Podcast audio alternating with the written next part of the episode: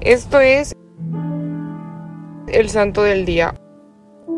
Hoy festejamos a San José el inmógrafo. Fue un eclesiático greco-bizantino, uno de los grandes poetas litúrgicos e inmógrafos de la iglesia, llamada la dulce voz del pájaro de la iglesia. Era monje, escritor y poeta.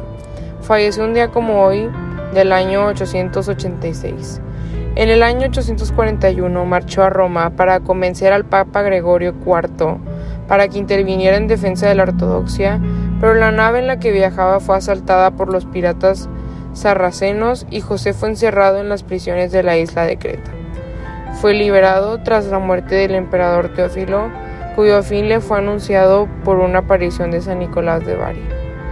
Su fama de hombre culto y de virtud probada atrajeron a muchos alumnos y fundó cercano a la iglesia un monasterio, donde hizo que se trasladen los cuerpos de San Gregorio y de su discípulo Juan, y donde instituyó un escritorio de copistas y una escuela de inmografía y música sacra.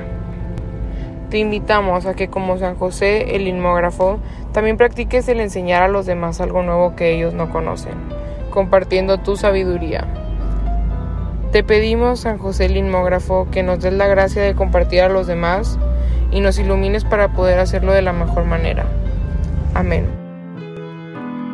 Servidores Amoris Christi, Movimiento Amoris Mater, haz todo con amor.